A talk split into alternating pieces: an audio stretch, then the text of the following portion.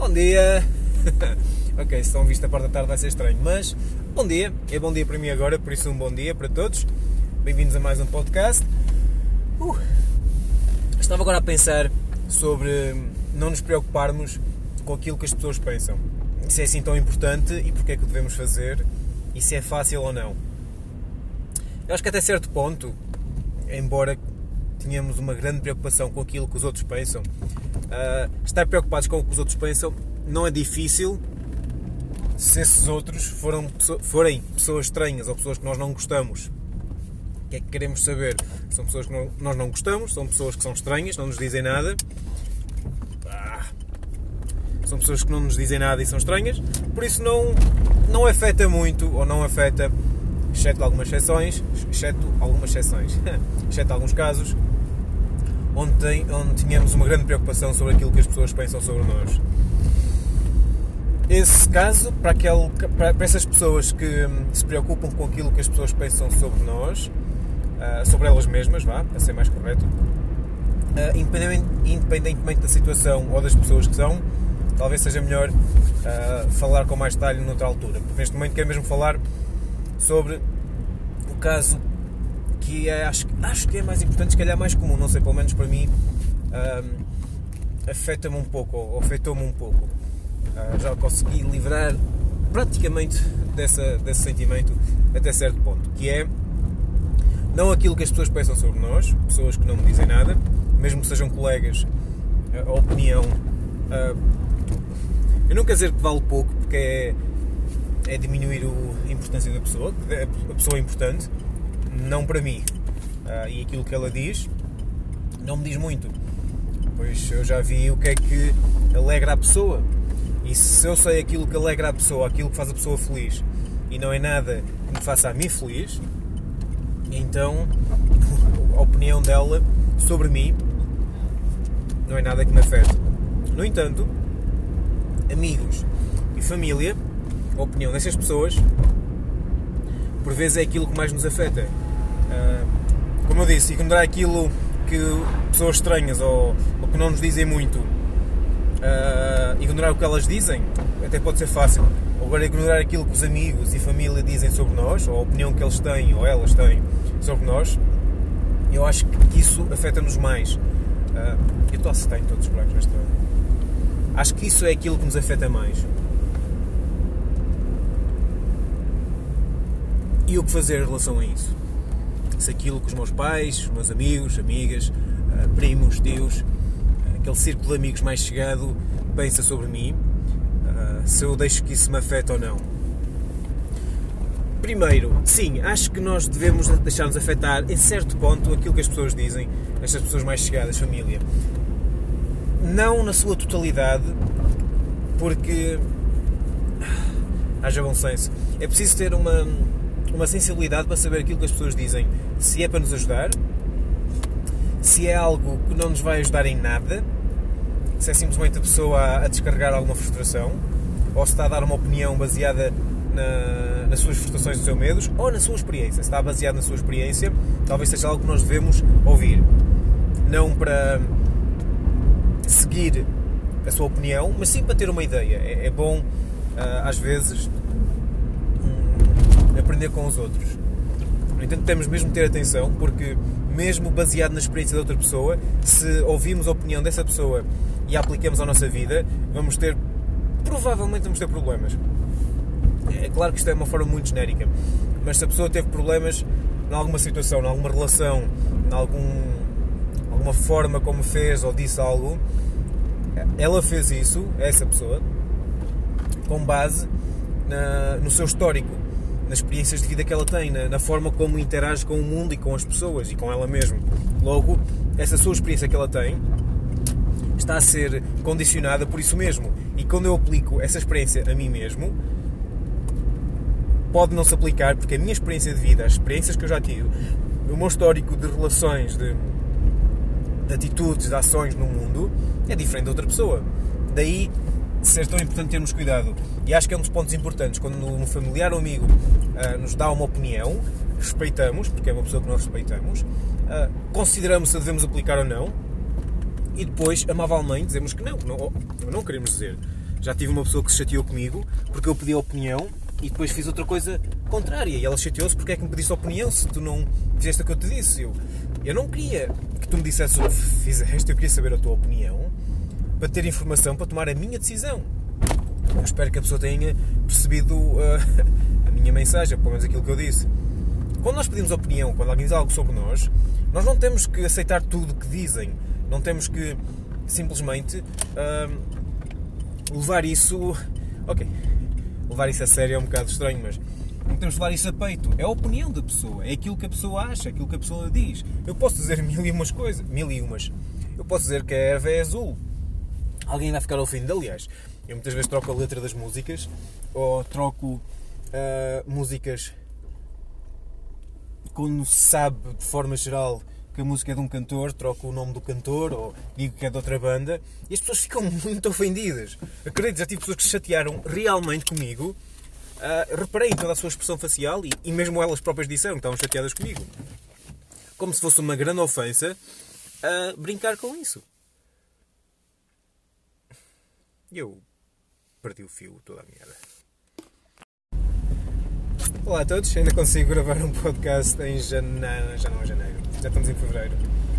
Ah, eu e os meus objetivos. Anyway, alguns estou a conseguir atingir. Uh, tinha, tinha, tenho um objetivo de ler 4 a 5, foi um dos objetivos que eu estabeleci, 4 a 5 livros por mês. Uh, Falta-me um pouco para terminar o quinto hoje, ou seja, não passou, já passou o mês, vá, por um dia vou-me dar essa permissão falhar ligeiramente. Quer dizer, 4, 5, 4 já os li, este é o quinto. Uh, Never Split the Difference, muito bom, sobre negociação. É um ex-FBI, se não me engano, que escreveu um livro sobre técnicas de negociação. Uh, muito interessante, mesmo muito interessante, e penso que será útil no dia a dia. Anyway, uh, estou agora a conduzir e estava, estava a pensar. Talvez não seja nada de novo, mas por que não verbalizar e abrandar. Lá um carro, obrigado. Pessoal a conduzir de forma inconsciente e sem cuidado durante o temporal. Top. Anyway, outra vez. Será que o motivo pelo qual nós vemos televisão de forma quase irracional, fazemos um binge a ver televisão e séries e quando falo de televisão, é claro que a televisão tem o add-on de anúncios sem os podemos ignorar e isso influencia-nos muito. Daí eu não gostar na televisão, mas também falo em Netflix, YouTube, uh, seja lá qual for o meio que nós usamos para ver séries ou filmes.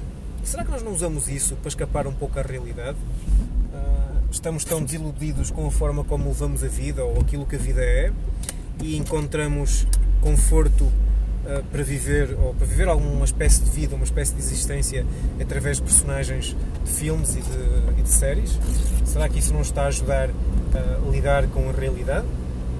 Não será esse o motivo pelo qual tantas pessoas, e se calhar até eu, e se calhar até eu, uh, passamos tantas horas à frente de, de, um ecrã a ver séries, filmes, documentários, uh, vlogs, tutoriais, seja o que for, não estaremos nós a escapar à realidade daquilo que nós não queremos realizar, cumprir, fazer.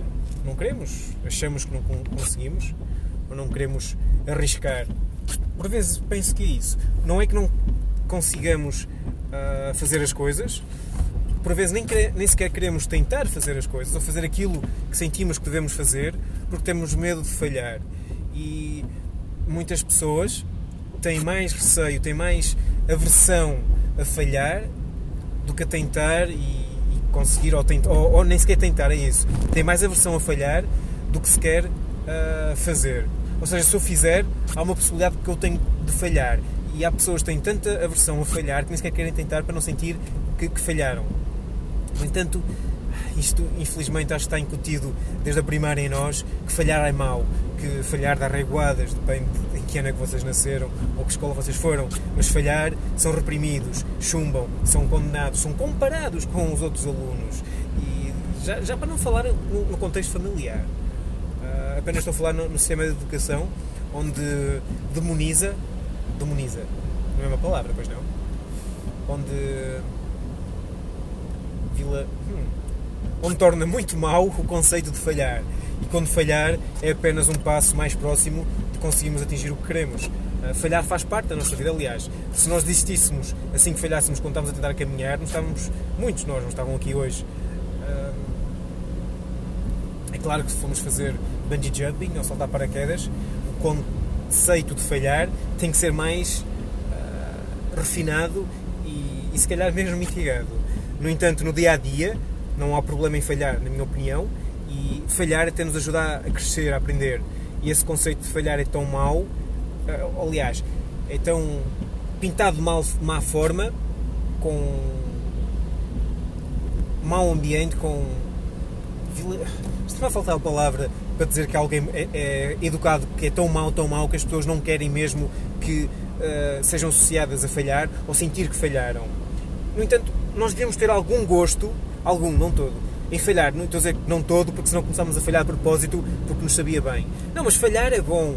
É, é sinal que estamos a tentar. E sinal que estamos a tentar, estamos a fazer alguma coisa, é bom. E por vezes o ideal nem é fazer perfeito, é fazer. Ah, a perfeição é inimiga da execução. Gary Vee tem uma frase que eu adoro, que é eu posso te ensinar o que é uma chave fendas, mas se tu vais lá, se não vais lá pegar na chave fendas e apertas o parafuso, as chave fendas não te serve de nada. Ele usa outro tipo de linguagem mais. uh, é que ele está mais habituado e quem está habituado a ouvi-lo sabe que tipo de linguagem essa é. Essa linguagem é. Lá está. Eu estou a notar que não estou habituado a, a falar para um podcast, que está-me a custar uh, expressar as palavras de algumas ideias. É por isso que eu tenho mesmo de forçar a gravar mais podcasts. Resumo, e para não fazer isto muito longo, é bom nós pensarmos se quando estamos a ver uma série ou um filme não estamos simplesmente a escapar à realidade e estamos um bocado desiludidos uh, com a realidade conforme ela está e, e, e, a nossa participação na nossa realidade, no nosso sonho que estamos a ter da realidade e se filmes ou séries não são simplesmente uma forma de escape, de viver a realidade através dos personagens que nós vemos nos filmes e nas séries. E é tudo. Agora vou-me focar noutras coisas. Abraço a todos e até breve! Olá a todos, já sabem onde é que estão, mais um podcast. Uh, hoje perguntar, desculpem a trepidação e o barulho de fundo, mas pelo parece é quando estou a conduzir que tenho mais alguma motivação e inspiração para gravar podcasts. podcasts. Uh, hoje estava num grupo do WhatsApp e alguém perguntou o que é que era self-care e achei a pergunta interessante uh, e de quem foi foi genuína no entanto, no momento não me foi possível responder e dar o meu contributo. Infelizmente acontece quando estamos em grupos do WhatsApp e há perguntas que queremos mesmo responder uh, de uma forma uh, bem construída, elaborada e com toda a informação que achamos que é mais correta. Não foi o caso, por isso vou aguardar, aguardar, aguardar por mais logo quando chegar a casa uh, e possa escrever com cuidado a minha opinião, a minha, a minha perspectiva o que é self-care e a importância que tem o self-care. Ora bem, self-care, como o próprio nome indica, é o cuidado que temos connosco mesmos. Uh, o self-care não é uh, narcisista, uh, não é selfish, usando o, o, inglês para ser mais fácil explicar. Self-care não é selfish, antes pelo contrário, é muito o contrário. Quando nós não tomamos conta de nós, não tomamos conta do nosso bem-estar emocional, mental e físico, a nossa saúde começa a deteriorar. E quando falo da nossa saúde, falo da saúde física, mental e emocional. Quando não tomamos atenção a, a vários aspectos do nosso bem-estar emocional, vamos focar um bocadinho mais na parte emocional, que eu acho que o self-care passa mais por aí, ou pelo menos, talvez tenha o foco mais na parte emocional. Uh, e neste caso é, é, muito importante ter algum conhecimento sobre a inteligência emocional. Uh, já livros, há um livro que tenho em casa para ler, ainda não li, que é o Inteligência Emocional 2.0, parece-me ser interessante. Já tive uma formação sobre o mesmo e foi mind-blowing. Eu não fazia ideia da quantidade de emoções que nós tínhamos e que estavam tão mal categorizadas. Isso é muito importante. Por vezes sentimos raiva, uh, ou melhor, sim, por vezes sentimos raiva, no entanto, encaramos esse sentimento como frustração, ou tristeza, ou ataque, porque nós estamos a etiquetar bem a emoção que estamos a sentir. Uh, acreditamos que existem só para aí duas ou três emoções e não é o caso. E isso impede-nos de encontrar a fonte, de encontrar hum, a origem do que estamos a sentir. E quando nós não sabemos a origem, o porquê é que estamos a sentir algo, uh, vai ser mais difícil primeiro perceber que estamos a sentir algo, o porquê. Deixem-me ver se eu consigo pôr meio destes frascos para não estarem a bater nos outros. Ok. E se não sabemos porque é que estamos a sentir algo ou qual é a causa disso, uh, começamos a, a, reagir incorretamente, na minha opinião, para tudo e mais alguma coisa. Sem o self-care, sem o cuidado do nosso bem-estar, uh, principalmente do nosso bem-estar emocional, sem uh, a criação de barreiras, sem o respeito por nós mesmos, aliás, sem o amor próprio, se, não, se, não, não, ah, se nós não nos amarmos de uma forma altruísta, de uma forma incondicional, e atenção que a palavra amor, infelizmente, já está muito carregada e não estou a falar do termo romântico, não estou a falar daquilo que os filmes tanto publicitam.